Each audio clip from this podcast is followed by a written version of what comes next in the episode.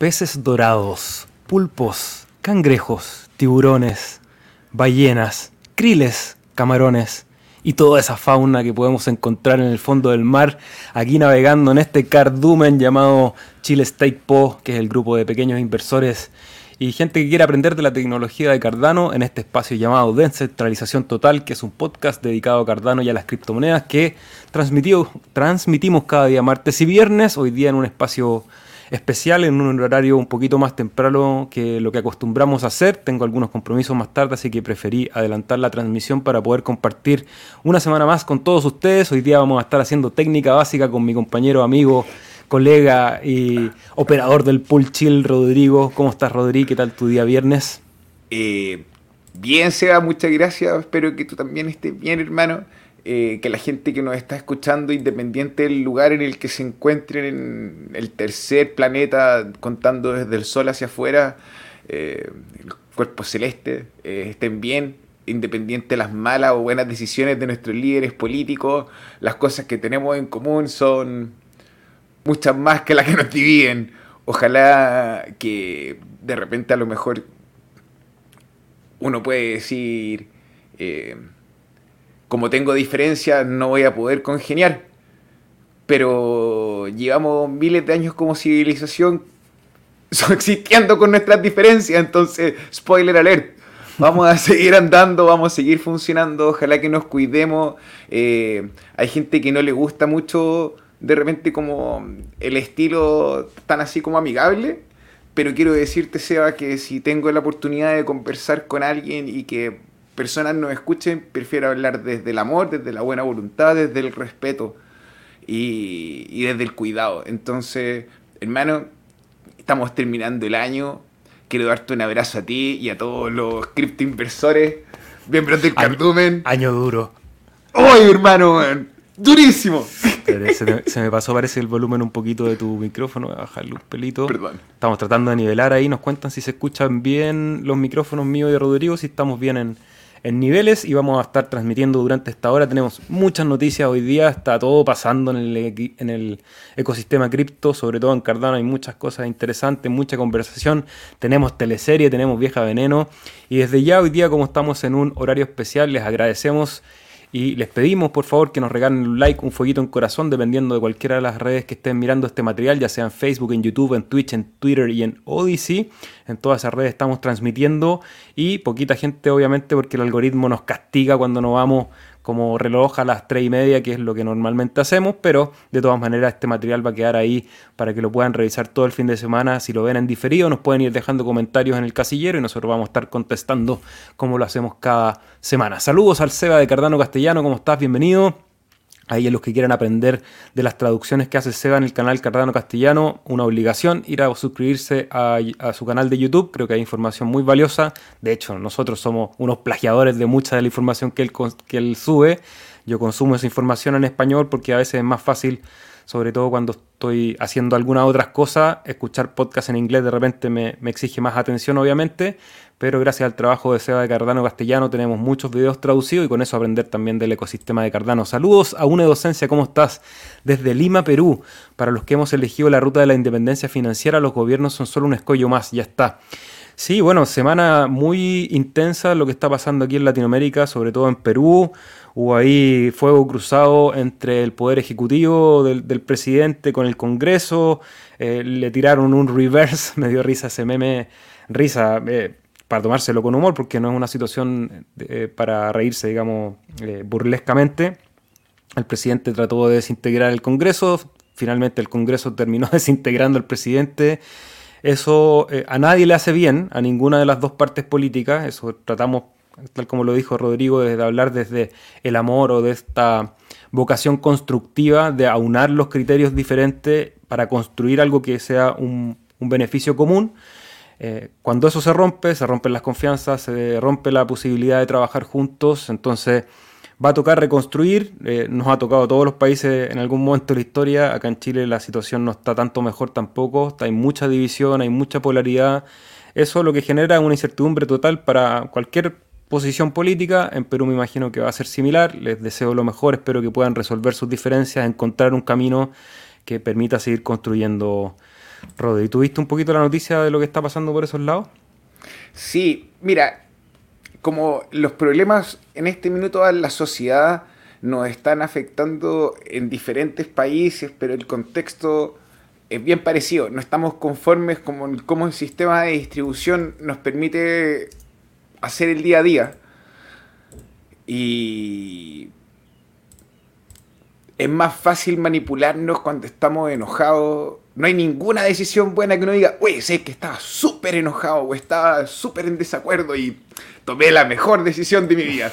Entonces, eh, es importante la calma. Obviamente, cualquier amenaza, sea del costado que sea de la política que quiera herir a otro ser humano, es un enemigo de la especie y, y entre todos tenemos que cuidarnos. Hermano, cuídese nomás. Saludos a Noruega, nos deja Felipe, feliz fin de semana. Fue muy buena la charla con Rave el martes. Sí, el martes estuvimos conversando con Crypto Rave, que es un trader ahí, un analista de mercado. Nos entregó información muy, muy valiosa de cómo leer el precio, de quiénes son los que controlan este precio y quiénes nos quieren mantener divididos. Hablando un poco de lo mismo, que son aquellos que controlan todo el capital y que se benefician también con estas diferencias que tenemos a veces como seres humanos. Eh, la charla que fue prácticamente dedicado eh, a lo técnico fue muy interesante, se aprendió mucho, así que pueden ir a revisar ese material y comentarnos qué les pareció. Se escucha joya, muchas gracias Seba. Estamos en vivo con salud, eso ya es una chela. mejor que, perdón, pero estamos mejor que Elvis y mejor que, que Michael Jackson. Así que... Latin Stake Pulse, ahí está Martín, otro canal interesante para seguir, muchas noticias, mucha información técnica de lo que está pasando en la red. Yo también ahí estoy siempre revisando, le comentaba a Rodrigo antes de partir la transmisión, revisando los videos que nos sube Martín para también contarle a usted en un formato más de noticia rápida de lo que está sucediendo en el ecosistema. Hay información muy profundizada o más elaborada que hace Martín de Latin Stake Pulse, así que otro buen canal para los que les gusta aprender sobre Cardano. Mabel Palma, ¿cómo estás? Saludos a Rodrigo Aceba, a lo mejor. Besitos, Mabel, que estés muy bien. Cristian Jair Rojas desde México, bienvenido. Me vino bien el horario para verlos en directo. Sí, siempre es difícil tener, tener, un horario que sirva para todos. De hecho, ahora hay mucho menos gente que lo que normalmente nos ve en el horario habitual, porque el algoritmo funciona así, premia al que está ahí eh, en el mismo horario o que ocupa una banda horaria. Y si uno sale de ese, de ese régimen, el algoritmo no lo presenta. Pero bueno, vamos ahí de a poco eh, a través de los likes y de sus comentarios haciendo visible este material que yo creo que puede ser de utilidad. Tenemos hartas noticias e información que compartir. Es todo parte de la misma estrategia de desestabilización de la región. Sí, creo que es parte de la desestabilización del mundo. Hay mucha fuerza, hay una suerte de tribalización también de los poderes, hay una segmentación y segregación también de las visiones de cómo se debería mover el mundo, que en algún momento vivimos un periodo bastante interesante de en que había un criterio común, había una suerte de, visión común y, toda esta idea del nuevo mundo y que, ha sido muy, muy trabajada desde lo estético, pero sí, si uno lo ve un poco más fríamente, hubo un trabajo importantísimo en aunar criterios de tomar un camino común como, como mundo y hasta que eso dejó de funcionar y ahora empieza un poco toda esta revuelta para ver cómo vamos a construir el mundo que viene. Y en ese caos nosotros nos dedicamos a trabajar, nos dedicamos a entregar información, operamos un pool Rodrigo ahí detrás de las teclas mantiene servidores que están verificando bloques en la red de Cardano. El pool se llama Chile Stake Po. Lo pueden encontrar con el ticker CHIL en cualquiera de las billeteras de Cardano. La información la pueden ver en nuestro sitio web chilestakepo.cl. Hicimos algunos cambios ahí, estuvimos arreglando los gráficos y estadísticas, poniendo también la última información disponible. Actualizamos también la sección de billeteras contándoles cuáles son las mejores opciones que tienen para poder usar eso. Así que toda la información la pueden encontrar ahí. Y Rodrigo, tenemos un Epoch glorioso este, después de un par de Epoch tristes. Cuéntanos cómo va la operación del pool. Mira, ya... Hace, haz el zoom, hermano, por favor, se va en, ahí en, el, en, el, en la tabla para poder conversar porque desde el Epoch 379 nosotros estamos trabajando con la última versión del nodo de Cardano. Nos preparamos para la próxima actualización y yo pensé que, bueno, que el protocolo nos estaba castigando, como que estaba difícil la cosa. Y fue duro pasar por el Epoch 378, 379. Muchas gracias a quienes nos acompañan ahí. Jesús, que tenía 100 Epoch con nosotros. ¿Verdad? Gracias, hermano. Y, y este 380, Ouroboros, la serpiente que se come a sí mismo, no, nos recompensó. Se nos asignaron 8 bloques, de los cuales llevamos 5 firmados sin ningún inconveniente, sin batalla de slot leaders eh, o de hate. Eh, no, no, de hate de odio, sino de hate como H-E-I-G-H-T. ¿De altura? claro. Y por lo demás, eh, esto es súper importante de revisar, participar en el protocolo de Cardano y recibir recompensas. Tú no entregas la custodia de tus assets, de tus hadas. Yo no quiero tus hadas, yo quiero tu voto, yo quiero tu confianza y tu delegación. Que compartamos juntos en el ecosistema, como decía Sebastián a la sirenita, bajo el mar. Pero en este minuto... Oye, sí, se nos eh, olvidó mandarle un saludo en la introducción a todas las sirenas que nadan con nosotros también. Y a los tritones también, para que no se pongan celosos. y a las úrsulas. También, a todos, todos. Pero no, hablando en serio, eh, hemos ido avanzando eh, ya con los 5 millones de stake eh, consolidados. Ha significado que probablemente se nos asignen un poquito más de bloques cada época. Entonces, les damos las gracias a cada uno de ustedes que participan del protocolo. Insistimos, no les pasen sus hadas a nadie. Todos quieren tus haditas. Y si tienen una pregunta de algo que les parezca extraño y que quieren participar aunque les parezca extraño, pregunte primero, para eso están las redes sociales del Cardumen, si están delegando con nosotros, pídanos el link de Discord o nos pueden escribir por YouTube, por Facebook, por cualquiera de los canales, redes sociales, estamos en todos lados, en Instagram, en OnlyFans, no, es, eh, OnlyFans no, en, eh, pero pronto, pronto, estamos trabajando las fotos. Estamos trabajando las fotos. Oye, Rodri, sí, se me había olvidado, ahí nos deja un comentario, mm, eh, perdón, Albert desde Barcelona, saludos. Buena, Albert. No, y ese que nos dice que ya sé por qué no hay tanta gente mirando, porque hay fútbol, hay partidos importantes, está jugando Croacia y Brasil parece, así que cuéntenos el resultado ahí para nosotros informarle a aquellos que prefieren, les gusta el fútbol, a mí igual me gusta un poco el fútbol, pero prefiero las criptomonedas sobre el fútbol, así que podemos igual informar a través de este programa. Y más tarde creo que juega Argentina con Países Bajos, así que interesante también día deportivo. Saludos a Esau HA, ¿cómo estás? Desde Perú también, mira, mucha gente de Perú. Nos pueden ir contando un poco cómo se ha vivido todo este revuelo político y qué rol podemos jugar nosotros como actores independientes. Creo que la mayoría de los que estamos en el mundo cripto es porque hemos encontrado en este lugar, en este metaverso digital, una alternativa a esa dualidad que nos han impuesto de izquierdas y derechas y vemos que aquí comparte mucha gente con distintas posiciones políticas, distintas edades también, que creo que es algo súper valioso, distintas profesiones, distintas expertise. Creo que eso es positivo para la construcción de un nuevo sistema, que busquemos esos puntos en común. En este caso, nuestro punto común es la blockchain y es el ecosistema de Cardano. Y vamos a partir con un Twitter que le estoy robando, le, pido o le doy las gracias por, permitirme hacer esta cita a Think Grow Crypto, que es un canal de Twitter y que le dio el nombre al video que vamos a compartir hoy día, porque mucho se hablaba cuando especulábamos sobre la cantidad de escalación que nos iba a permitir una blockchain, siempre se medía en TPS. ¿Qué es lo que es TPS? Transacciones por segundo, transactions per second, porque uno dice, claro, yo necesito un sistema que me permita hacer la mayor cantidad de transacciones para que podamos estar todos usando la red al mismo tiempo y con eso establecer un sistema de pago global y que cualquier persona saque su tarjeta o su código QR con la billetera, pum, y firme la transacción y podamos hacer todo lo mismo y con eso tenemos una red robusta, descentralizada para realmente promover un sistema financiero descentralizado. Pero después decimos, a ver, ¿qué pasa? Y esta gráfica creo que es muy... Eh, muy educativa, porque nos muestra y dice, oye, Cardano tiene solamente una transacción por segundo en relación a Bitcoin que tiene 5 y Ethereum que tiene 10. Y uno dice, oye, pero Cardano es demasiado lento para poder hacerse cargo de esto. Pero ahí viene lo que queremos reflexionar, es que las transacciones por segundo es una sola métrica, ¿ya? porque es solamente un número que refiere a esa transacción. Pero qué es lo que se puede hacer en una transacción es algo mucho más importante. Y aquí en esta gráfica se muestra cómo una transacción de Cardano puede mover hasta 44 diferentes assets, diferentes activos, y enviarlos a cuatro direcciones diferentes. Si uno tuviese que hacer ese mismo ejercicio en Ethereum, uno necesitaría 44 transacciones. Es decir, que nosotros con una transacción hacemos una economía de, de ejecución y hacemos lo que otras redes hacen en 10 veces más transacciones. ¿ya? Entonces uno dice, bueno, entonces a lo mejor la medida de transacción por segundo no es la única que nos va a llevar a evaluar la escalabilidad de un protocolo. Por lo tanto, nosotros podríamos decir que en esta condición, que el Rodrigo se los va a explicar mejor porque lo entiende más que yo, que es el UTXO, que es el, UTXO extendido, nos permite decir que un bloque que viene cargadito con todas estas operaciones puede hacer hasta un equivalente de hasta 1500 transacciones por segundo.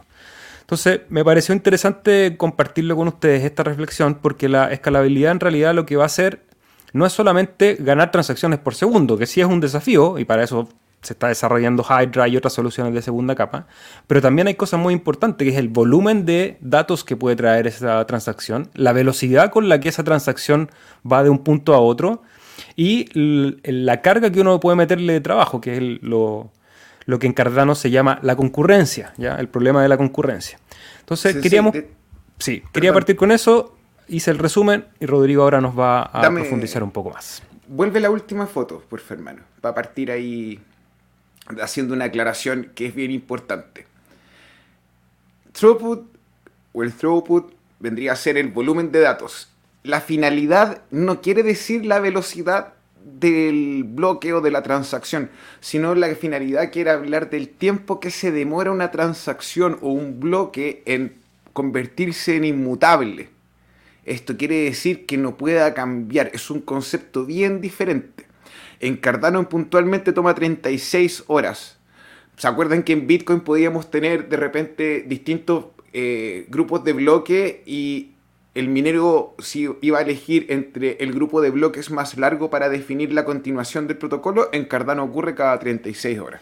Entonces, eh, vamos a partir hablando y definiendo la herramienta. ¿Qué es una transacción? ¿O qué es lo que vamos a medir en una transacción? Vamos a medir eh, la comunicación entre punto A y punto B, vamos a medir el volumen de datos o de información que va, que va a poder acarrear, o vamos a medir simplemente como una interacción que puede pesar nada. En ese efecto, eh, empieza a contar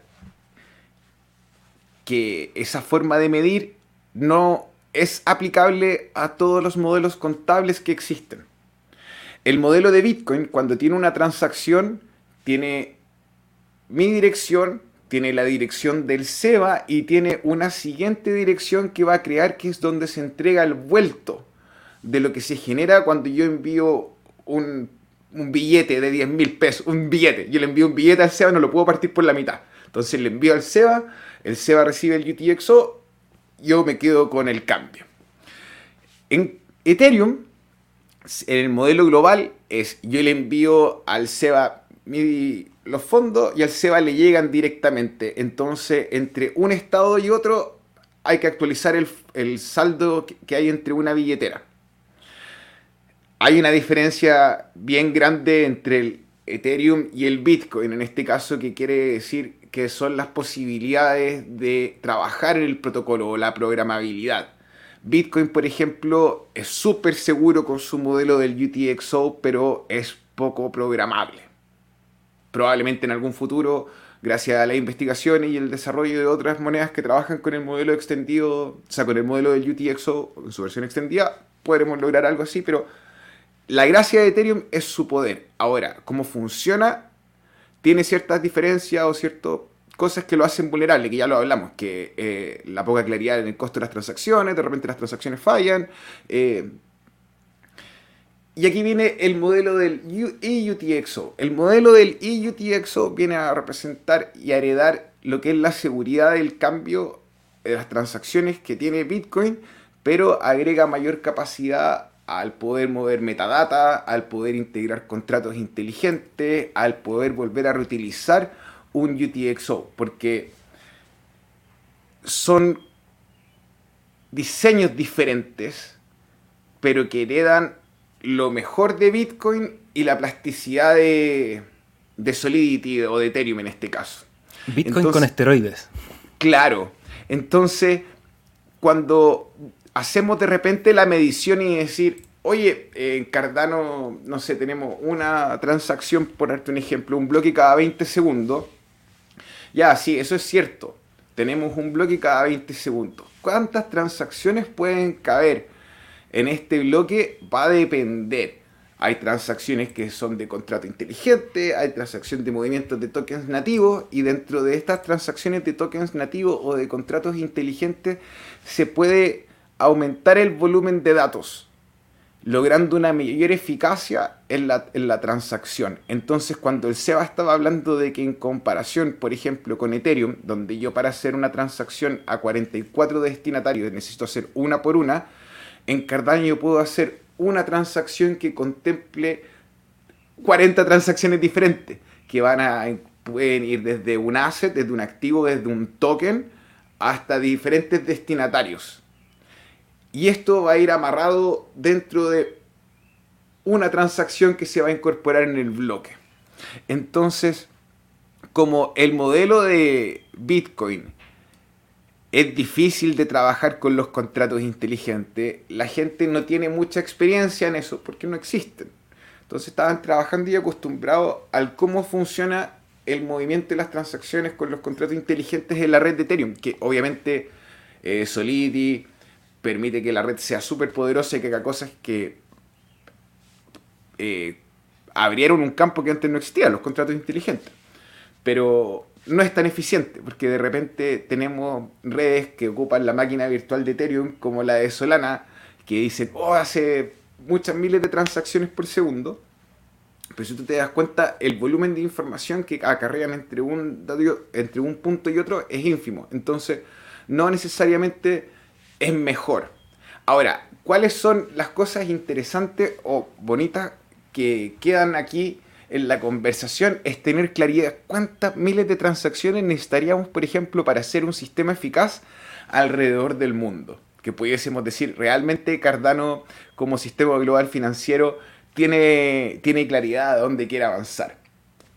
Hay dentro de las búsquedas, siempre hay poca claridad en las métricas que genera Transbank, o sea, Visa, Mastercard y como estos eh, prestadores de servicios financieros globales porque son privados, es particular. Entonces, eh, he leído que son cerca de 100.000 transacciones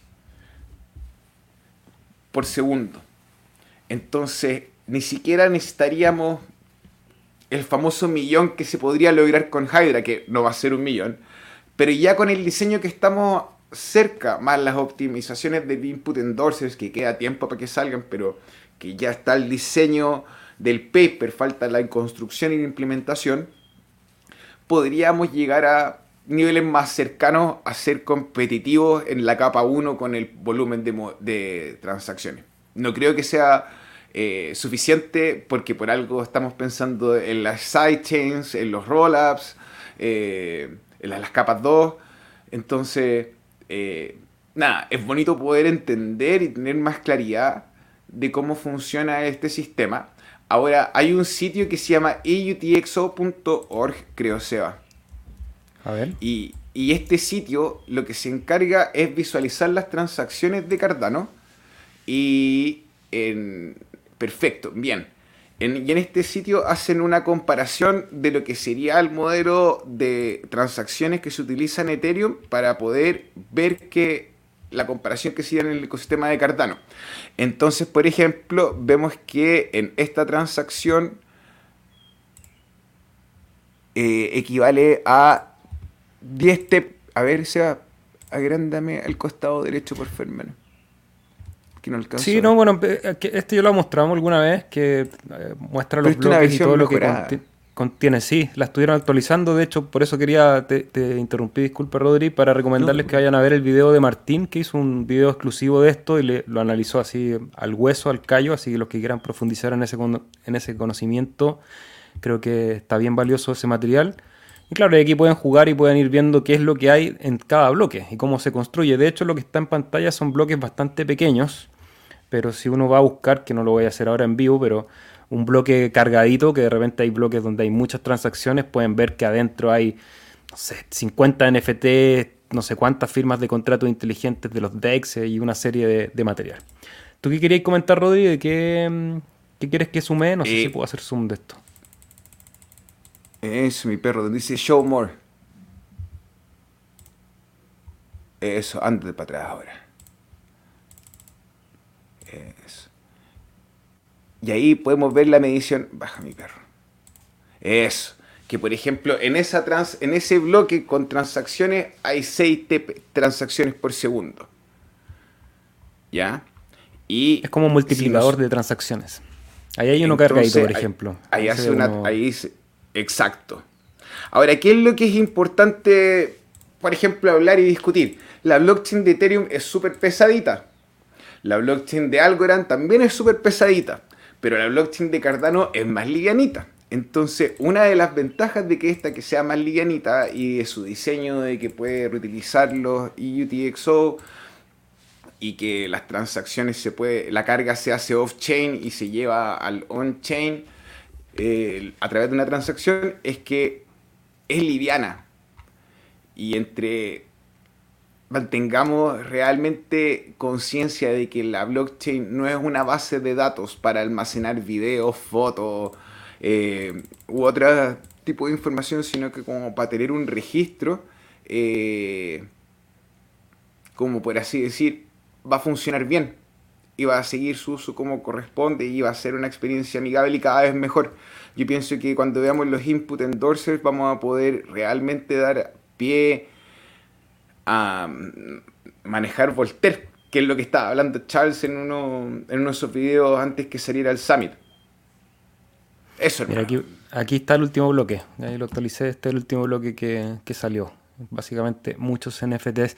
Rodri, quiero hacer un ejercicio, me voy a creer Charles por un segundo con mucho respeto y con mucha humildad, pero es bueno de repente, porque nosotros siempre hablamos del EUTXO, UXTXO, que son las entradas y las salidas de las direcciones, y creo que a veces pasamos por alto y no lo explicamos, yo creo que en algún capítulo lo expliqué, pero solamente para hacer ahí una reflexión. Vamos a tener aquí nuestras dos cuentas, que está la mía, Van a disculpar la letra. Y la de Rodri, ¿cierto? Rodri.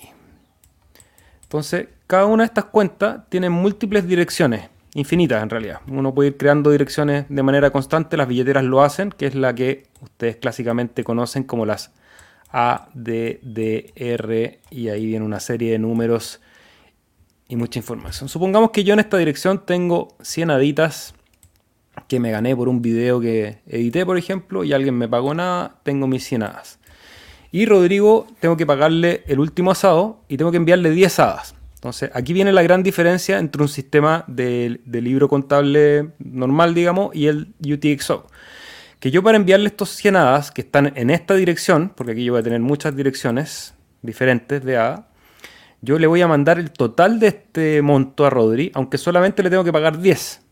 Entonces a Rodri le van a llegar 10 a una dirección que él me dio, que es también la ADDR, etcétera. ADDR, la que él me quiera poner. Pero yo le mandé el total, porque yo lo que me interesa es poder dejar registro de esa dirección completa en la blockchain a la dirección que va Rodrigo. Y alguien pregunta, bueno, entonces ¿a dónde van los 90? Y ahí es donde aparece el output, que aparece una nueva dirección que se crea, que es la ADDR con otro número, y me va a llegar el vuelto, que serían los 90 Entonces ahora yo voy a tener esa dirección anterior gastada, esta, ya, esta dirección ya se gastó, y tengo un output que es la no gastada, que es la que me devuelve los 90 como vuelvo, como vuelto. Y Rodrigo va a quedar con su nueva dirección con sus diadas y ahí se produce la transacción. Entonces, es importante entender eso, que hay direcciones gastadas, expended, y otras direcciones no gastadas, que son las not expended. Eh, eso es un poco como de técnica básica, Rodri, para poder comprender lo que estamos hablando en, lo, más simple. Y quiero recomendarles a los que manejen el inglés, porque hace poquitas horas el sitio de Genius Jill subió un video de nuestro amigo profesor Lars Brunch, que explica básicamente esto y cómo es el modelo extendido de este UTXO. Porque lo que yo les expliqué, el UTXO normal, pero en el caso de Cardano, como decía Rodri, es la posibilidad de programar este sistema de transacciones. Así que este video se los voy a dejar ahí en el chat, los que quieran verlo, está en inglés y todavía, seguramente se va a lo mejor de Cardano castellano, va a ser el trabajo de traducirlo, una hora y media, eso sí, una clase, Pero Lars habla un inglés, como es alemán, es un inglés bastante ordenado, es, fácil de seguir para los que manejan un poco el inglés. Y creo que está bueno, es como una masterclass de cómo lo que yo le acabo de explicar de manera muy burda y muy sencilla, él lo explica de manera magistral, Rodri. Eh, bueno, eh, lo que es importante entender que el UTXO es Unspent Transaction o la transacción no gastada, la salida de la transacción no gastada. Entonces nos permite tener un registro contable muy, muy, muy ordenado. Entonces, efectivamente, Cardano hereda la seguridad del modelo transaccional del Bitcoin, que revisa el estado local entre los pares que hacen la transacción y sobre eso trabaja, no como el estado global que es Ethereum, pero para agregarle esta plasticidad de poder agregar metadata, de poder trabajar con contratos inteligentes, existe la versión extendida que incluso puedes volver a utilizar el UTXO gastado, que eso lo hace aún más cool. Eh, y, el, y una docencia nos pregunta entonces, ¿el UTXO es como un identificador de operaciones? Sí, Ahora lo que tú utilizas como identificador de operaciones es el hash, que es el registro que se da cuando tú haces una transacción. Porque tú a medida en que más transacciones haga, ese UTXO en el modelo de Bitcoin no lo va a volver a usar. Eso, esa fue, bueno, la noticia más importante del día. Queríamos profundizar en esta comparativa de escalabilidad, siempre nuestro nuestra misión es informar, poder entregar esa información para que ustedes después tomen las decisiones que les parezca o puedan construir acerca de esta red. Voy a leer rápidamente algunas preguntas porque se han ido llegando antes de seguir con las noticias. La doctrina del shock de Naomi Klein, nos dice Latin Stake Pulse. Sí, un poco eso de lo que quieren ahí profundizar sobre lo que hablamos al, inicio de la situación actual. Creo que ese es un buen referente, Naomi Klein y también de Edward Parname, todo lo que quieren aprender del, sistema de propaganda y cómo están programándonos constantemente a través de noticias e información. Edward Parname también hay un buen referente de cómo empieza todo esto ya por los años 40 o 50 probablemente. Saludos a Perú, ese ya lo saludamos. Eh, la fuente, por favor, Seba, ¿de qué sería? Puse el link del video. No sé si era sobre otra cosa. Del, hilo, de Twitter. El hilo de Twitter. Ah, Think Grow Crypto. Esa es la persona que subió el del Twitter. Buenas, no estaría mal si hiciesen un resumen de los desarrollos en Cardano, DApps y otros, y los que están proyectando a largo plazo. Eh, sí, vamos a, tratar de resumir. Bueno, lo hacemos todas las semanas con las noticias y vamos entregando todos los avances de desarrollo de los proyectos que tenemos a supervisión. Así que José Luis Gómez, creo que conectarse a este espacio de conversación martes y viernes es el mejor resumen de todas las DApps y otros, pero quizás podemos hacer un programa específico ahí para hacer un resumen, Rodri. Solamente, José, como experiencia así del pasado, es súper difícil ahora que el ecosistema está creciendo como lo es en Ethereum, poder llevar a cabo una mirada global. Pero ¿dónde puedes tú hacer un trabajo prolijo de forma personal, obvio, porque cada uno hace su propia investigación? Eh, elige un campo. Por un ejemplo, es más fácil que tengas éxito si eliges trabajar solo sobre juegos o gaming y te conviertes en un experto dentro de los juegos que hay o que están posibles dentro del ecosistema de Cardano, o te conviertes en un experto en DeFi y estás buscando sobre esa cantidad de tópicos y puedes seleccionar mejor y tomar mejores decisiones, pero lograr cubrir todo en este minuto, eh, aunque me encanta la idea de poder hacer un video, pienso hermano que YouTube nos va nos va a castigar, así que directamente un, un live, 6 horas, mirando Cardano Kyo. Podríamos hacer una, versión extendida, un día completo, nos preparamos unas cositas para comer, podríamos hacerlo en vivo y nos pasamos toda la tarde conversando y, haciendo un resumen. Te recomiendo, José Luis, el sitio cardanocube.io. Ahí hay un mapa de todos los proyectos que se están creando. Eh, no es un evaluador de proyectos, por lo tanto los proyectos que están aquí no necesariamente son buenos o malos, simplemente es un despliegue de todo lo que se está construyendo. Y lo que te decía Rodri, creo que es importante la especificidad. Entonces, por ejemplo, aquí están todos los decks. A lo mejor te dedicas solamente a estudiar decks. De aquí hay varios. Yo te puedo mencionar los que a mí me parecen interesantes, los que yo he podido estudiar, que son MinSwap, Muesli Swap, Sunday Swap, WinRiders. Eh, descartaría ya por razones obvias eh, la atención por lo menos de momento de Cardax, AdaSwap, eh, no sé, no, no, le pondría tanta atención. Ocam X, hay unas noticias hoy día, si no me equivoco, que traigo. Ah, no, no, es de otro proyecto, perdón, no he dicho nada. Están las wallets, que ya cada día van creciendo. Tenemos una noticia también de una wallet que viene, pero le pondría atención a Eterna, a Lace, a Nami Wallet, a Adalite, a Yoroi, eh, protocolos DeFi, infraestructura, lending and borrowing, marketplaces. Bueno, una serie de proyectos que, como te decía Rodri, nos, tomaría un día entero poder revisarlo y hacer un resumen de cada uno, pero eh, este es un buen sitio para partir.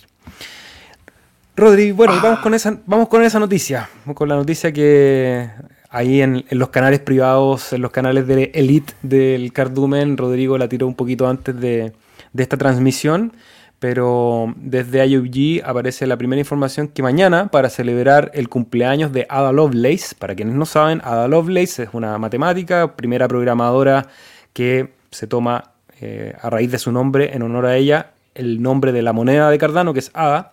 Mañana es su aniversario de cumpleaños y para eso van a celebrar desde IOG lanzando una versión de testnet de la billetera Lace, Rodri. ¿Qué es la billetera Lace y por qué es importante o por qué deberíamos estar atentos a este nuevo proyecto? A ver, perdóname, gente en su casa, redoble tambores.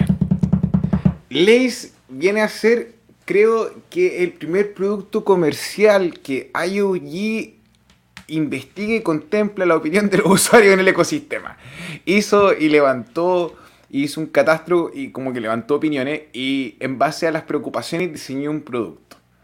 Ahí nosotros conocemos una teleserie que cuando nació Lace tenía otro nombre que se llamaba Proyecto One y que había salido justo después de que nuestro amigo Adriano de Game Changer Wallet hubiese subido eh, su plataforma donde podrías visualizar los NFT antes que nadie. Pero bueno, eso, harina otro costal, otra historia. Lace viene a ser una billetera liviana que te permite a ti eh, acceder a productos como identidad digital descentralizada, te permite acceder a un, a un espacio que se va a llamar eh, la DApp Store, que vendría a ser como un lugar, una librería donde distintas DApps van a poder eh, ser visualizadas por los usuarios y donde va a haber una forma de evaluar este código o esta, por así decir, eh, como la experiencia del equipo que está desarrollando o la persona que lo desarrolla y va a poder entregar un mayor nivel de confianza. Hay niveles de auditoría, eh, hay niveles que tienen que ver con la seguridad del producto. Ahora, esto es el comienzo. No sé si vaya a ser el, poder máximo de leyes, pero va para adelante un proyecto y un producto bien bonito por lo que veo. Ahora, como sale mañana, vamos a explorar. ojo que sale la testnet. No es, la main ahí para hacer el, contrapunto. ¿Qué iba a decir, Rodri? Eso mismo, que hay que probarla. Sí, y que es, importante que salgan los testers ahí, las personas que quieran ver el ecosistema. Ahora, donde es interesante ver que la billetera de Lace puede cumplir un servicio que es necesario es en la cantidad de scams que aparecieron esta semana en el ecosistema de Cardano. Entonces, el poder contar con un lugar donde tú puedas medir la reputación pasa a ser desde un adelanto así como una, eh, sí, algo como interesante, a un elemento relevante. Como les decía, hay que cuidarnos entre nosotros. Y no solo relevante, me parece clave poder tener eh, esa referencia. Para mí ya es un, un hábito de cada vez que voy a bajar algo es revisar cuánta gente lo ha bajado, qué cantidad de estrellas y si eso está verificado por algún alguna herramienta como Trustpilot o otras herramientas que hay ahí para verificar la, verificar la veracidad. bueno, valga la redundancia, verificar la veracidad de un sitio. Recordatorio, como lo dijo Rodri, esta semana aparecieron muchos scams. Yo les voy a mencionar algunos de los que tengo, pero más que apuntar al scam en particular con el nombre y apellido, yo creo que lo más importante es educarse de cómo identificar un scam. Eh, revisar bien las direcciones, revisar los puntos, revisar la ortografía de las direcciones, cosas de ese tipo te permiten, independiente del scam que salga, tú poder identificar y decir, ah, no, esto no estaba. Y también apoyarte de, los de las redes sociales, de los sitios, de nosotros mismos, por ejemplo, de cuando vean un sitio como el de Lace, vean que es lace.io. Entonces, cuando ustedes vayan a descargar la billetera Lace en un futuro, vean, verifiquen qué es eso y que no sea un .com o un .org o que sea Lace con Z. Yace, con I y, mayúscula. Claro. Yace. Y, te la hicieron. Así como que, oh. No me di cuenta. Entonces, bueno, ahí para estar atento, una nueva noticia. Vienen billeteras nuevas para Cardano, ya sabemos que hay varias. Y otra noticia interesante que tiene que ver con la gobernanza del círculo de Catalyst, Catalyst Circle, que es una elección para tener nuevas voces dentro de las decisiones del, círculo de Catalyst, están abiertas con la herramienta de Drip Drops, que es algo que nosotros ya hemos recomendado usar. Eh, hay un tutorial en el canal para acceder a los airdrops de Drip, drip Drops, pero Drip Drops, es divertido decir Drip Drops, el Drip Drops. Drip Drops... DripDrops nos presenta una herramienta ahora para poder votar, eh, hacer un ejercicio de gobernanza. Van a tener que depositar dos hadas, pueden hacerlo directamente desde la plataforma. Eh, les voy a dejar el link igual para que vayan a acceder directamente. Y vemos aquí ya los resultados. Han votado 395 personas con un total de 15 millones de hadas involucrados en el Voting Power. Va ganando Hosky, que era algo que más o menos se, se podía esperar. Era uno de los candidatos. era uno de los candidatos fuertes porque tiene tracción, también es una suerte de concurso de popularidad. Eh, vivimos en la era del meme también, entonces no es de extrañarnos que sea un meme el que esté ahí como, líder en las candidaturas.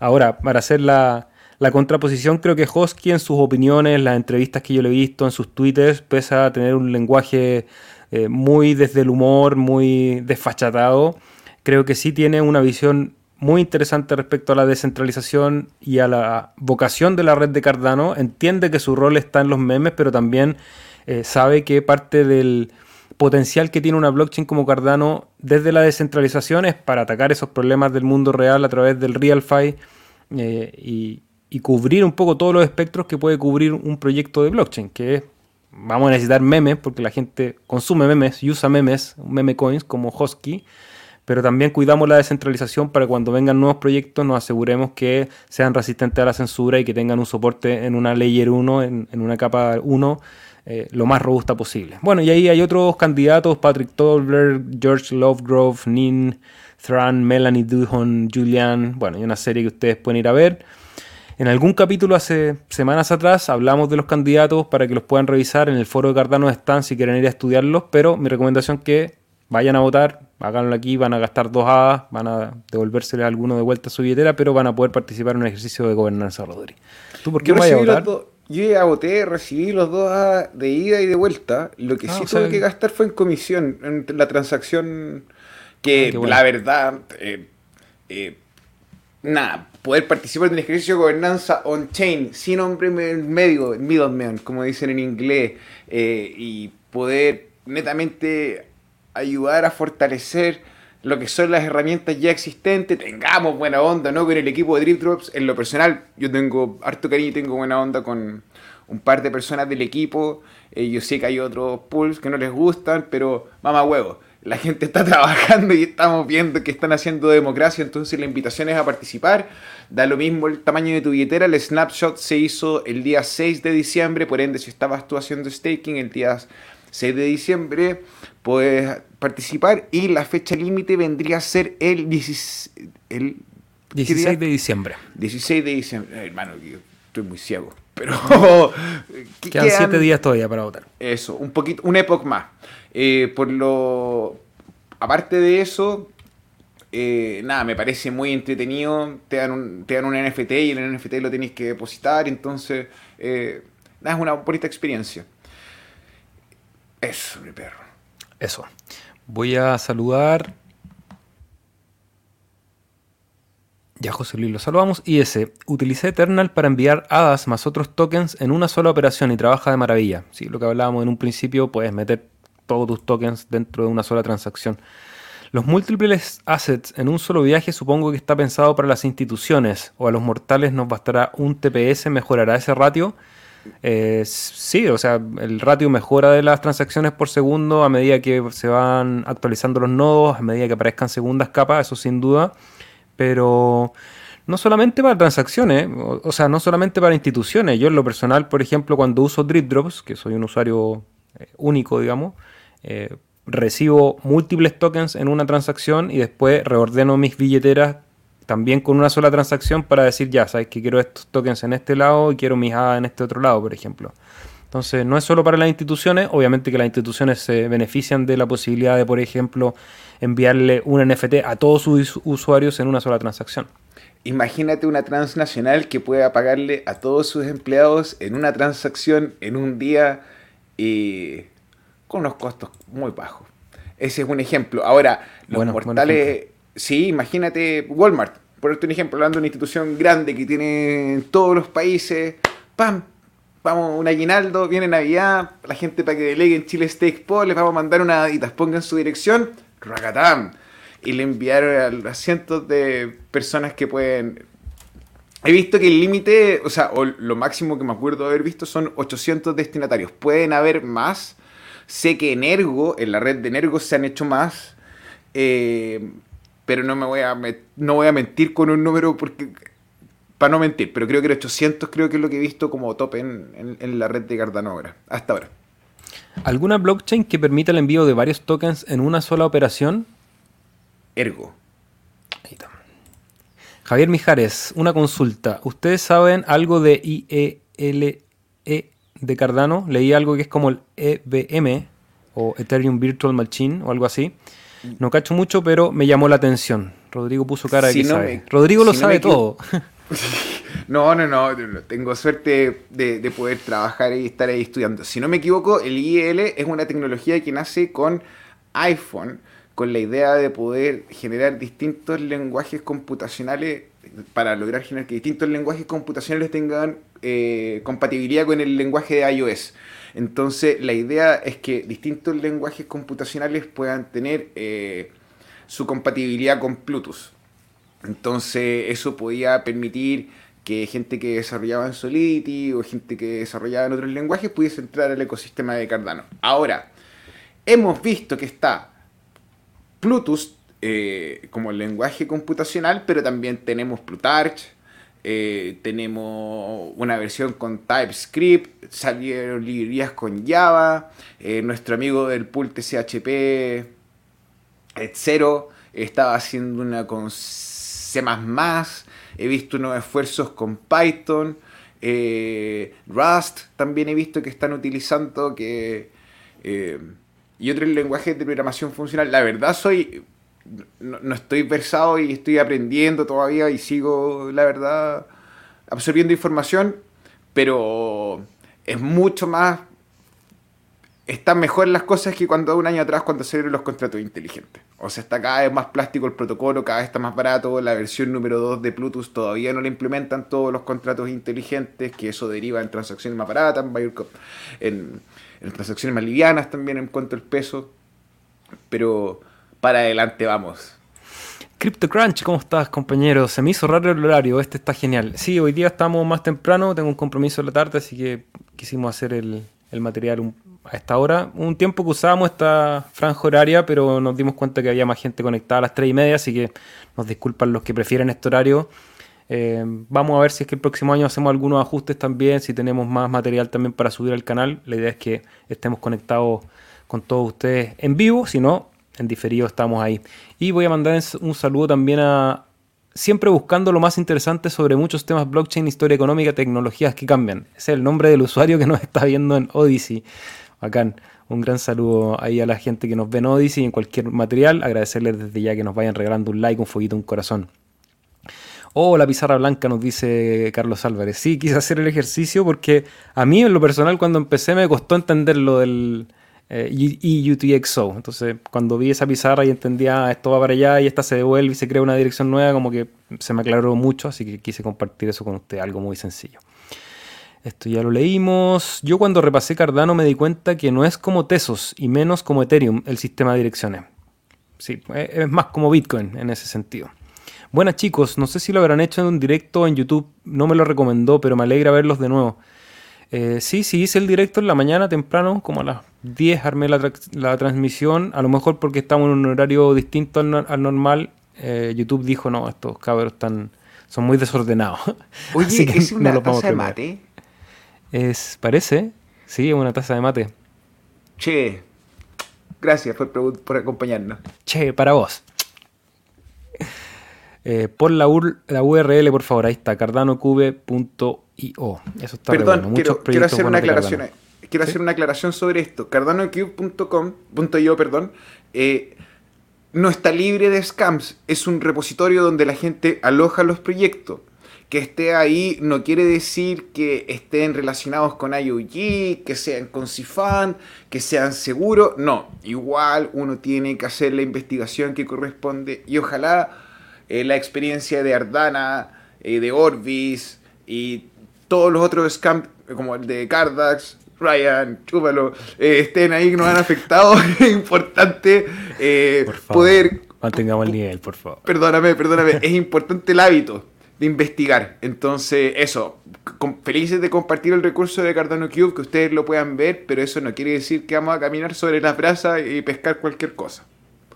Sí. Bueno, lo mismo con nosotros, también para hacer el disclaimer, eh, nosotros acá tratamos de informar de la mayor cantidad de proyectos, no estamos ajenos a difundir o promover, no promover porque aquí no promovemos los proyectos, sino que hablamos de ellos de manera educativa, pero a lo mejor hay alguno de ellos que hablamos en algún momento y que después termina siendo un fracaso como cartas. Y gratis, oye, acá lo único que queremos es la delegación de ustedes, su cariño, su respeto, el cerebro del cardumen crece en capacidad de memoria cae que hay una persona nueva. Entonces, nada más que eso.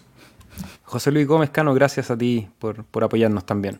Ahora que hablaron del tema de reputación, nos dice Cristian, ¿qué opinan de un sistema de ratings y reviews para alojamientos que viajeros puedan utilizar y planear su viaje? Eh, ¿Qué opino? Que el, el sistema de ratings y de reviews cambió la manera de consumir en todas las industrias. Creo que hoy día cualquier persona que tenga un poquito de manejo digital, antes de ir a un restaurante, antes de ir a un hotel, antes de comprar un producto, antes de cualquier cosa que signifique gastar algo de sus recursos, va a ver qué dice la gente de ese recurso, de ese producto y evalúa en consecuencia. Eh, creo que hoy en día, sobre todo los restaurantes y los hoteles, están obligados a prestar un buen servicio porque si no te demuelen a malos comentarios y la gente no va a ir porque hoy día lo primero que hace la gente dice, hoy quiero ir a comer un asado, mejor parrillada de Santiago. Y busca y dice, ah, mira, aquí esta tiene cuatro estrellas, esta tiene cinco. Ya, a lo mejor la de 5 es muy cara, pero voy a ir a, ir a la que tiene 4.5 estrellas y no voy a ir a la que tiene 2 estrellas. Entonces, ¿qué es lo que opinamos? Creo que es súper positivo. Ahora, lo interesante es que haya un sistema de auditoría y de, registro de cómo queda ese, ese, rating, porque creo que eso es lo que le da la validez a tener una opinión no sesgada de, un producto o de un lugar. Rodrigo. El sándwich de palta, uno lo aprieta y se sale todo, así que voy a irme con cuidado con lo que voy a decir, pero yo sé que hay gente que está trabajando en el ecosistema de Cardano en una solución como esta y en castellano, y con eso me quedo callado. ¿Qué más? ¿Sabes algo sobre M-Bridge? No, busquemos al tiro. Ya, yo tampoco. Saludos a My Life ¿cómo estás? Buenas, hace mucho arrancaron nos pregunta de SAT. Sí, empezamos hace casi 50 minutos, así que si quieren ver un poco lo que hemos hablado pueden revisarlo en diferido. Estuvimos en un horario hoy día eh, a las 12.30 en un horario especial. El horario normal es a las 15.30 eh, hora de Chile, que es UTC-3. Es decir, deberíamos estar en un par de horas más recién saliendo al aire, pero hoy día vamos a ir más temprano. De todas maneras, si ustedes prefieren algún horario en particular y nos dejan en los comentarios del video, para nosotros revisarlo en la semana, podemos ir evaluando mover el, horario de transmisión para que sea más cómodo para ustedes conectarse. Seba, blanquea a la audiencia que cambiaste el horario porque querés ver el partido de Argentina. Me, mira, me, me, me, delataron, me delataron, me delataron. Eh, no quería decirlo para no... Porque obviamente que es algo que no tiene que ver con el trabajo, es algo que tiene que ver más con la, la diversión y la vida social. Pero más que para ver el partido de Argentina, y con todo respeto de mi amigo argentino, eh, yo siempre me gustó el color que usa Rodrigo en su camiseta. Eh, desde chico tengo una afición por el país, por el fútbol en realidad, no por el país, no conozco, no he ido a Holanda o a los Países Bajos. Eh, pero me gusta el fútbol que plantea los Países Bajos. Soy un fanático de, de Ruth Gullit. Me, acuerdo cuando era joven, muy, muy joven. Ruth Gullit, después Edgar Davids, un jugador que siempre me, causó mucho interés por la garra, la disciplina. Tenían una manera de jugar que creo que es un buen equilibrio entre jugar bonito y tener un juego europeo ordenado, eh, táctico. Eh, Así que sí, voy a ver a, Países Bajos con, Argentina y que gane el más mejor, como decía un viejo futbolista. La semana pasada Binance no me dejó pasar unos hadas a mi ledger, ¿saben algo? Eh, sí, Binance eh, de manera constante bloquea retiros, sobre todo en los finales de Epox o en los principios de Epox, porque seguramente hacen sus propios movimientos. Cualquier exchange centralizado, como Binance u otros, tienen la libertad de cerrar y bloquear retiros y depósitos cuando ellos quieran, así que tengan ojo. De todas maneras, dura un rato, eh, por lo menos en la experiencia que yo he tenido con Binance, que es el lugar donde yo transo eh, los hadas cuando necesito, eh, fuera de los exchanges descentralizados. Dura un rato, bloquean durante un par de horas y después ya se puede transar. Ya, Rodríguez, nos estamos quedando atrás con las noticias. Vamos muy rapidito con las noticias que tengo preparadas que nos van quedando porque Giro Wallet lanza su versión beta para Android. ¿ya? Giro Wallet es una de las billeteras de Cardano eh, interesantes que aquí no le hemos dado mucho espacio porque yo en, lo personal no lo uso, pero es una billetera que, está bien posicionada, una billetera cómoda, sobre todo para lo que es manejos de NFTs y que lancen su producto para Android, me parece que es positivo, así que pueden empezar a usarla. Está en versión beta. ¿Cuál, es, el, cuál, ¿Cuál es el productor, el desarrollador que lo subió para que la gente tenga claridad? Giro Wallet. Ya, para que sepan las personas que si hay un Giro Wallet, pero hay otro superdotado que lo hizo, no es. Giro Wallet, autor, Giro Wallet. Eh, generalmente un, lo que yo uso como mecanismo de protección, no el extremo, porque el extremo es revisar el, el PHP y revisar el código hash del, del programa que estás descargando, pero algo sencillo es ir al Twitter, buscar el Twitter oficial del sitio, comparar, ver que tengan la cantidad de seguidores y de hacerle un seguimiento y desde ahí pinchar el link para la descarga. Seguimos como noticias porque está disponible ya en la plataforma de Optim, que es un sitio de préstamos para operadores de pool, que es algo bien interesante que conversamos aquí alguna vez. Sabemos lo difícil que es mintear bloques para los pool pequeños. Se necesita al menos un millón de hadas delegados para tener un ritmo de eh, verificación de minteo más o menos estable para poder hacer de esto un negocio sustentable, un negocio mínimamente rentable.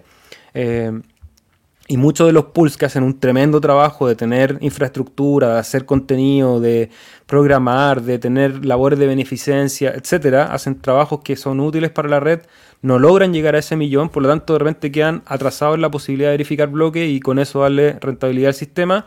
La plataforma de Optim, y esto no es consejo de inversión ni nada, sino que estamos entregando la información, te da la posibilidad a un operador de pool de pedir un préstamo de cualquier persona y yo como usuario puedo prestarle un pool, obviamente a cambio de, un, de una rentabilidad, para que ese pool pueda eh, posicionarse y empezar a verificar bloques y a lo mejor generarle tracción.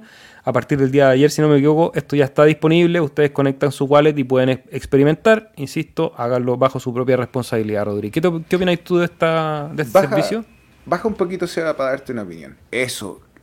¿Cuánto. Ah, ¿Puedes ver cuántos préstamos están disponibles todavía? Sí, lo vi recién acá en el dashboard. Si no me equivoco. Eh, baja un poquito, mi perro. Ahí Eso, ya. Yo conozco a PSB. Silobyte es un operador de un pool de Cardano que tiene en este minuto 6 millones de ADA en stake. Tiene un pledge de 100.000 ADA. Yo le está pensando en este minuto poder eh, pedir un préstamo y necesita juntar, que, necesita juntar la plata. Eh, así que la gente deposita en un contrato inteligente sus hadas, que ese contrato inteligente el operador va a tener todos los derechos sobre el stake que genere este contrato eh, que genere esta bolsa de hadas en el contrato inteligente y está obligado a pagar el 5%, el 5.33% y esto deriva en un interés anual del, de 52.619 hadas. Ahora, uno se pregunta, si el protocolo está dando entre 3.6 y 4%, ¿por qué alguien va a tomar el préstamo y va a pagar un API más caro como por ejemplo estos 5.33 que derivan en 52 miladas, que son 12, 16 miladas más que lo que genera el protocolo per se por el año, es porque una vez que tú tienes los derechos sobre estos hadas, estos hadas también te dan un interés. Entonces, estos 44 miladas, 38 miladas que va a generar en el año, esta, este millón de hadas, le va a también entregar un interés compuesto de 2.000 o 3.000 hadas. Y ahí va llegando al número. también hay, un, factor con la atracción que puede tener un pool también en, base a su stake. En el sentido que sabemos que muchos de los delegantes, por muy buena intención que tengan de apoyar a pools pequeños, prefieren apoyar un pool que ya haya superado la barrera del millón o de los dos millones de ADA para asegurarse de recibir eh, recompensas de manera constante. Entonces también puede ser una apuesta de un pool decir ya tomo un crédito para poder durante este año crecer a ese nivel que yo necesito para darle la confianza a mis delegantes y eso va a traer más delegantes y termina siendo un, un, modelo win-win, Rodri. Eh, ya, ahora para resolver la última duda que podría surgir con esto, para poder participar uno tiene que poner un colateral. Esto quiere decir que el operador de PCB también puso plata en juego. Eh, obviamente esto es un, un formato nuevo, un servicio nuevo que sale en el ecosistema, hay que estuvo testeado, pero aún así con mesura no manden toda sudadita, ya que la custodia es lo más importante en este momento. Vamos rapidito con las noticias, tenemos algunas del criptomundo porque el CEO de BlackRock, Larry Fink, fue contundente sobre el futuro de las criptomonedas, después de que salieron ayer diciendo desde BlackRock que la recesión que viene mundial es inminente, ya sabemos, si quieren saber un poquito más de BlackRock, vayan al podcast que hicimos el martes donde nos contaba Rave cómo esta gente, que son básicamente los dueños del mundo, mueven todos los mercados. Y hoy día sale Larry Flink hablando un poco bien de las criptomonedas. Después de que la había tirado por el suelo, ahora dice que es un poco inevitable que la próxima generación de mercados esté dominada por la blockchain y las cripto. Entonces ahí, para que ustedes hagan sus propias lecturas, no es una noticia positiva, creo yo, que salgan en este momento a hablar sobre un buen futuro de las criptomonedas después de haberle echado mucha tierra, pero quería compartir la noticia con ustedes, sobre todo después de haber aprendido el martes de, del sistema. Es como JP Morgan, que financia consensus que hace los desarrollos de las billeteras y la infraestructura en Ethereum, pero por el otro lado le dice la gente, ¡es un Ponzi! Y si tú los ves, JP Morgan así dueño de de también. Entonces, por favor, gente en su casa, atención a las dobles lecturas. Y en base en esas dobles lecturas, otra noticia que a mí me llamó mucho la atención, porque Coinbase, que es uno de los exchanges centralizados más grandes del mundo, carga contra Tether y anima a los usuarios a pasarse a USDC. Esta es la noticia de Cointelegraph, la noticia sin tanta sin tanto adjetivo, dice que Coinbase ofrece a la gente que tenga Tether. Tether es una moneda estable que lo pueden encontrar con el ticker TUS, perdón, USDT. Puedan pasarse a la moneda estable de Coinbase, que es USDC, sin comisiones. ¿Qué significa esto? De decirle, ah, pero, pero si Tether es lo mismo que USDC o no es lo mismo, Rodrigo, para un usuario. La verdad, esta teleserie es aún más vieja parte con Binance sacando a USDC de sus servidores, de, de, su, de su exchange y estableciendo BUSD, la versión de Binance.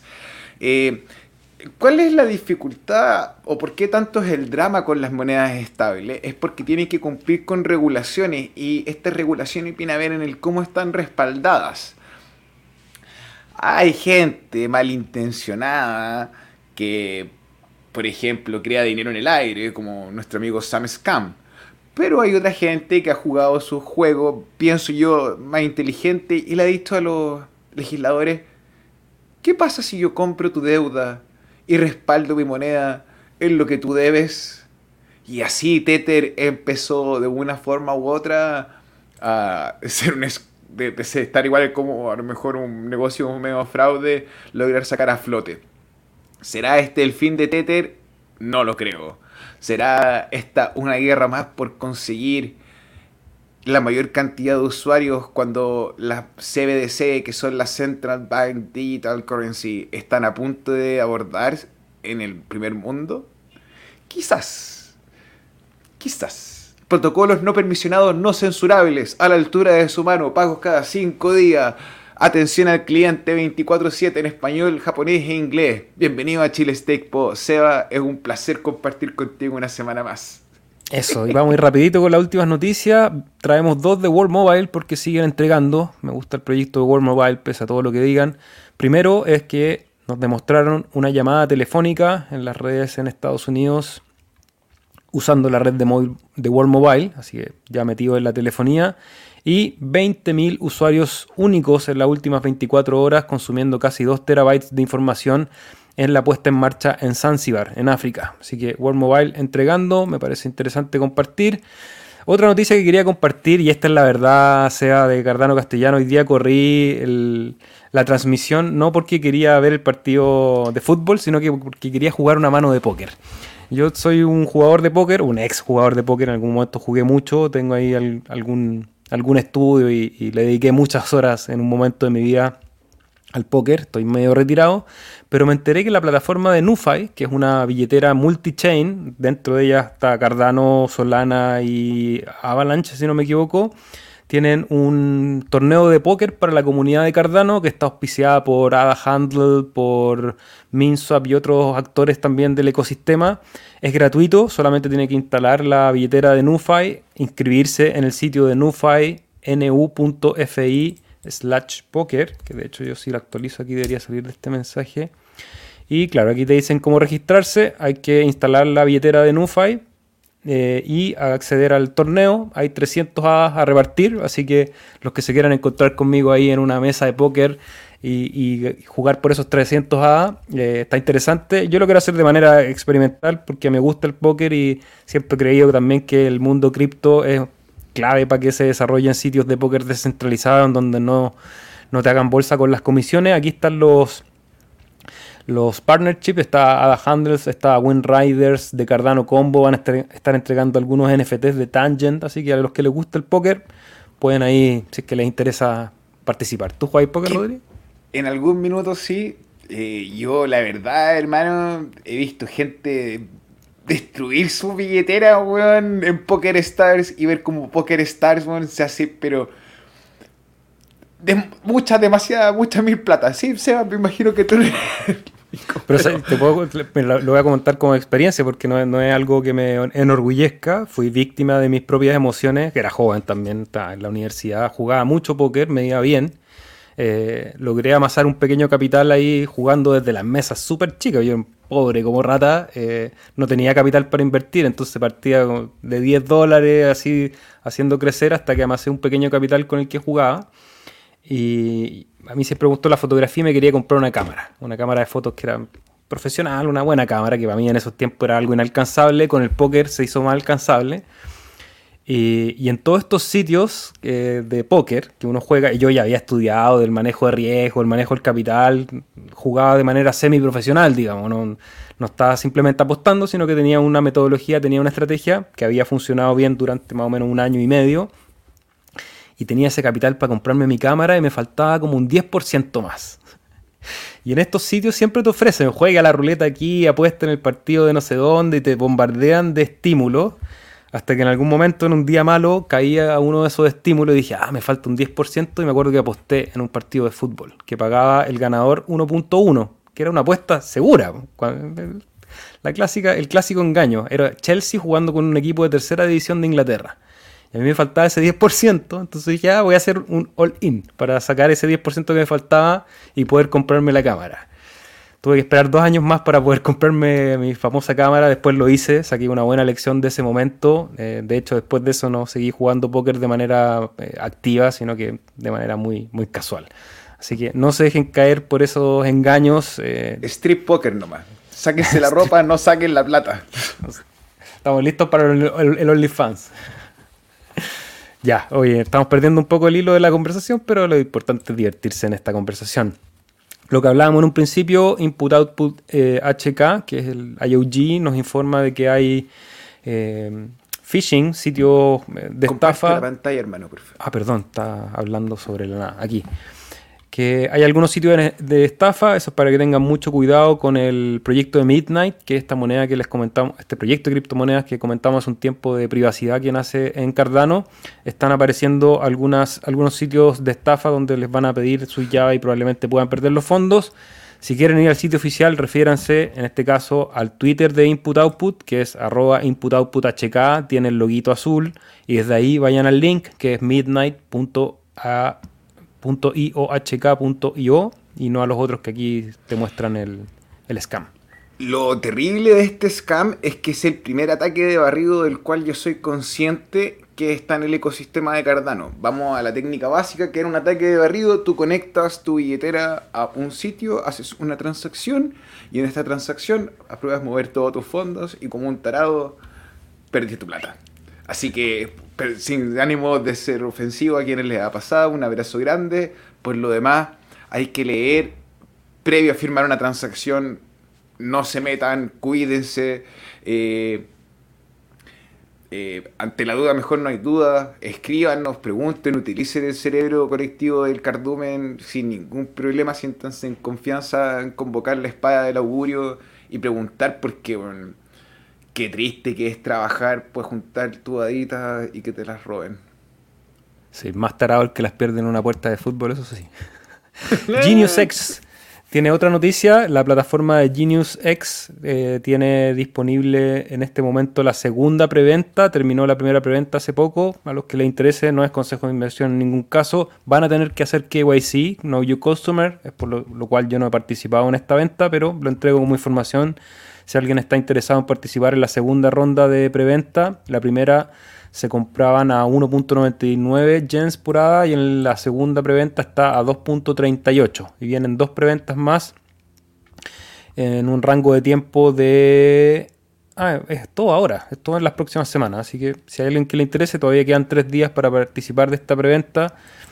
Vamos a ver, no es consejo de inversión, pero si les interesa. Lars tirando toda la carne a la parrilla al tiro. Eso, así que mucho éxito también para el desarrollo del proyecto de Lars y Kevin, que eh, Marvin, perdón, no Kevin, de, de, Genius y Genius Jill, Genius X, que tienen ahí interesantes propuestas. También saludar a Mary, que siempre ahí está atenta al, al trabajo y ella es una de las embajadoras de ese proyecto en español. Cualquier pregunta pueden referirse a ella. Otro eh, problema que hubo en la red de esta semana tuvo que ver con MinSwap porque encontraron un, un, hackeo del front running, es decir, que ellos evaluaban cuáles eran las órdenes que estaban puestas en el libro de órdenes y se anticipaban a las órdenes, iban llenando las órdenes antes de que se llenaran, entonces se iban adelantando la jugada de los usuarios. Eso fue ayer, durante el mismo día apareció MinSwap, eh, que está... Ay, parece que se me borró. Pero que ya estaban al tanto, acá está ya estaban al tanto, habían investigado qué es lo que había pasado en este posible front running del exchange descentralizado MinSwap y ya están trabajando para prevenir y arreglar eso, así que tengan ojo los que han puesto órdenes y que, por ejemplo, si pusieron una orden de 15.000 ADA y justo al segundo después de que la pusieron había una orden encima de la de ustedes y así constantemente para bloquear cualquier movimiento del mercado, eh, tengan atención, pero al parecer ya la habían arreglado, Rodri. Eh, a ver, eh, dentro de la sospecha de cómo está ocurriendo esto, se da la oportunidad de pensar de que distintos operadores de pools que prestan servicios, por ejemplo a Sunday Swap como un Scooper, o en este caso a MinSwap, estaban eh, viendo el mempool y ajustando las transacciones previas. Se descubrió que no, que bueno. Eh, ahí me enteré que Sunday Swap tiene el modelo de Scooper con licencia esto quiere decir que es cerrado y que les permite a ellos un poco poder ver si alguien se porta mal, sacarlo cagando, perdón. Eh, y bueno, ahí está el, el, el, SEBA, el, ataque del sándwich, como se llama, que es donde se pone una transacción en, en, la otra. Y esto ocurre en Ethereum igual. Y esto se llama el MEV, no el EVM, sino que sería el valor máximo extraíble y que vendría a ser una oportunidad de reorganizar las transacciones y en Ethereum donde nosotros la vemos, ¿puedo pagar un poquito más caro para que mi transacción vaya más rápida? Ahí hay un ejemplo. Entonces, eh, nada, qué bueno saber que fue un, un, un, bug y que se detuvo y que no es un operador de pool con malas intenciones, hermano. Sí, de hecho ya el, ataque, el atacador, el atacante, estaba cancelando las órdenes que había puesto, así que al parecer ya se resolvió el problema. Igual es importante tenerlo a la vista. Y ayer, perdón, ayer en una en un espacio de Twitter eh, dedicado a los NFT, había mucha gente de Solana, de Avalanche y de otras eh, criptomonedas de otras blockchain. B-Chain. Y, aparecía, mm, apareció nuestro amigo Charles, Charles Hoskinson, creador de, de la red de Cardano y CEO de IOG, que una de las empresas que está detrás, se incorporó a la conversación. Terminó siendo casi una clase de Charles para la gente que está interesada en los NFTs de las otras redes, un poco hablando de los beneficios o de las bondades que tiene la blockchain de Cardano para los creadores de NFT.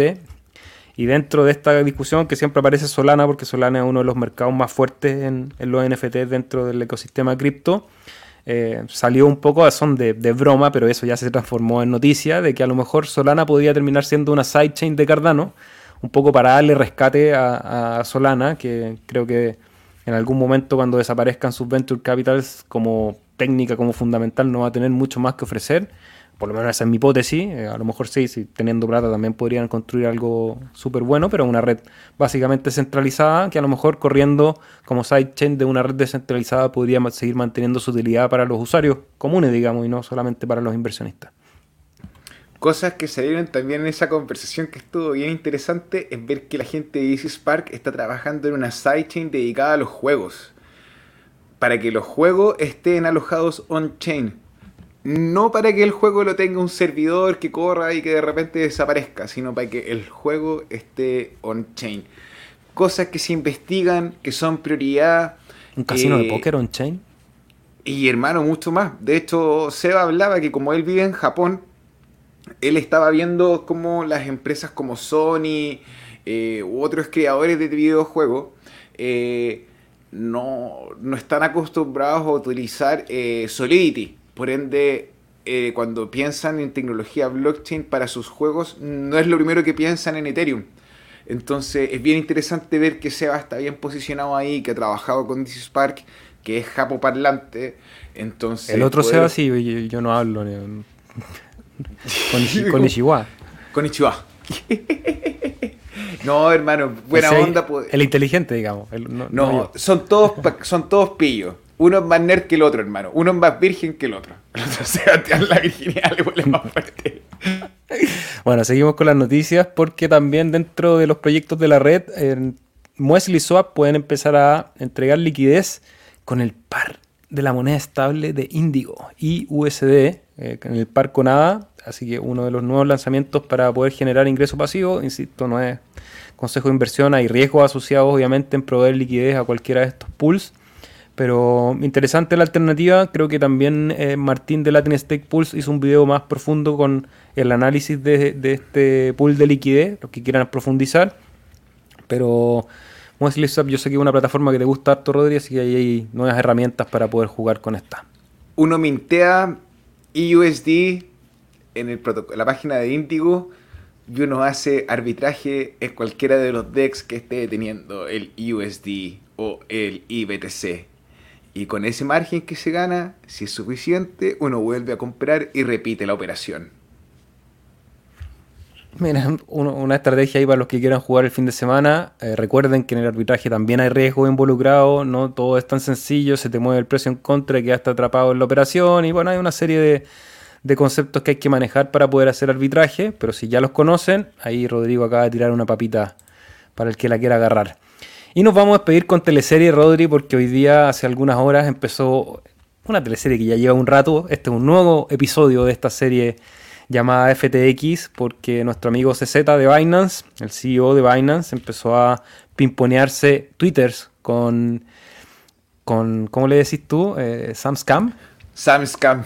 Con Sam Scam. Eh, básicamente Continuando esta orgía de plata, eh, también pese a que CZ se trata de desmarcar y dar cierto, ponerle cierto tono de moralidad a su acción, eh, la realidad y los datos dicen que hasta hace un año y medio, que no es nada, eh, Binance estaba también metido en el juego con FTX, habían sido financistas de parte de sus lanzamientos, ¿ya? Ahí él dice que ellos se fueron hace un año y medio, por lo tanto no tienen nada que ver con lo que pasó después. Ahora, yo insisto, les presento estas noticias para que ustedes hagan las lecturas que quieran, porque no hay una lectura lineal sobre todo esto que sucede, sobre todo cuando hay mucho dinero, ya está metida la inteligencia, hay empresas, están los gobiernos metidos, los partidos políticos, las inversiones que tenía FTX para financiar eh, campañas políticas, bueno, una serie de cosas, el estadio de Miami, los avisos en el Super Bowl, o sea, estamos hablando de grandes ligas. Y grandes ligas que terminaron con un desbanco de 10 billones de dólares. Entonces, eh, presentamos estas noticias para que estemos atentos de dónde se están moviendo los intereses del, del, capital privado, de los entes centralizados, cómo discuten públicamente, que eso me pareció una de las cosas que me hizo reflexionar hoy día, que esto ha ocurrido siempre, esto no es una novedad del ecosistema cripto, de la industria cripto, sino que ocurre desde que el ser humano es ser humano, los círculos de poder se mueven entre ellos y nosotros el resto de los cardúmenes ahí tratando de movernos como a los lugares que ellos quieren mover el dinero. Pero hoy día está todo público. Y eso es, un, es, algo bien extraño porque ver una conversación abierta entre CZ y, Sam, Sam Scam eh, es a lo menos eh, curioso, curioso. Eh, cómo se tiran palos. Uno dice, oye, pero es que yo te pasé 15 millones, pero yo lo saqué hace un año y medio atrás. Y el otro dice, ah, sí, pues, pero lo sacaste. Y como la respuesta dice, dice, tú ganaste CZ, le dice Sam Scam. No hay necesidad de mentir. Y nosotros iniciamos conversaciones acerca de la compra y decidimos hacerla porque era importante para nuestro negocio. Y yo estaba frustrado porque tus tácticas de negociación, respecto a tus tácticas de negociación, y tú nos amenazaste de quitar la negociación ya que en el último momento quería 75 millones extra. Y todo está ahí con los trapitos al sol. Yo recuerdo una frase que a uno no le enseñaban cuando era chico, que decía, oye, la ropa sucia se lava en casa. Y hoy día la gente lava su ropa sucia en Twitter. Anda a saber buscando qué objetivo. Quería compartir un poco parte de esta teleserie, Rodri. No sé si tienes algo más que aportar. Mira, vuelve al hilo, por favor, hermano. Hay dos cosas que son importantes hablar. Uno, que el pelado de Kevin O'Leary, que es el pelado ahí con pinta de inversor y que sabe mucho y le habla fuerte a la gente, estaba pagado y financiado por Sam Scam. 15 millones de dólares él, era, inversor de, FTX. Pero a él le pagaron para que fuese el, speaker, como que estuviese hablando de su experiencia y defendiera a Sam Scam ahora. 15 millones de dólares vale la integridad de este pelado de mierda. ¿Cuánto vale la tuya, Rodri? ¿Por cuántos millones de dólares vaya, vaya a no podría, no podría, no podría, no, no podría, no podría, tendría... Vamos a guardar esta conversación, Rodrigo, en 10 años más. Ah, te imaginas, así, arruinado por calla por tu boca, muere el pez. No, no. Nosotros nos mantenemos firmes, 2.9%, 340 costos fijos, no hemos cambiado ni hemos movido el pledge ni el margen. Nosotros somos chiquititos, podemos equivocarnos, pero nuestra aposta va en, lo fundamental y en el trabajo propio. Y ahí del último Twitter con el que termina así sí que el que me llama me gustó más que la línea que le dice, en vez de decirle a tus amigos, que se enfoquen en nosotros, enfócate en ti. Y eso, hermano, Miyamoto Musashi, el Sun Tzu, Lao Tse, ahí. Todo lo oriental le salió ahí la sabiduría. Enfócate en ti mismo. Y nosotros, esa ha sido la, creo que la razón por la cual hemos podido crecer no hemos perdido el tiempo llorando de que a él tiene más delegación, o que a él le va mejor, o que aquí y que allá todos los días. bueno, me, sí, hermano, y si no lo han visto, me pueden ver en los episodios con Paul White, Eugenia, que se dedica a hacer un trabajo hermoso de poder hacer tangible la comida y la dieta eh, y el buen vivir para niños en la comunidad del Chaco. Entonces, ahí me pueden ver llorar, pero lloramos y no hay problema, pero hablamos, vamos para adelante. Eh, Saludos a Nelson Lago, una docencia, a todos los que nos acompañaron hoy día, Cristian. Creo que respondimos todas las preguntas. Nos vamos con gráfico porque tenemos el gráfico solamente Cardano Bitcoin.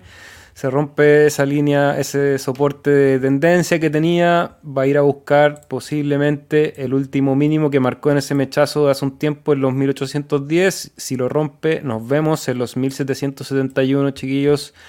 El mercado contra Bitcoin creo que está negativo porque Bitcoin ha tenido una subida esta semana, entonces ha aumentado su dominancia.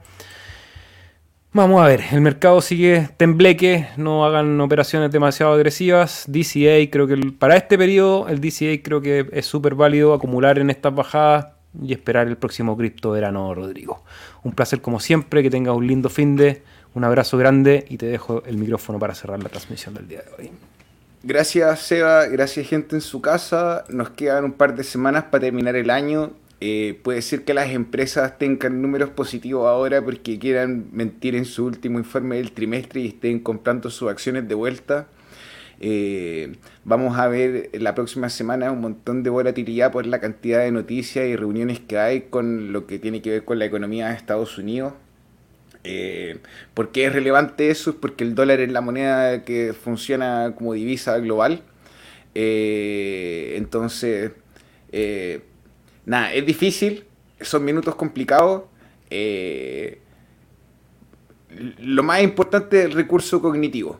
Cómo nosotros entendemos el mundo. Una mente abierta, una mente cariñosa y no somos nada bobos. Vamos juntos y vamos todos y somos poderosos como una gota de agua que compone la ola.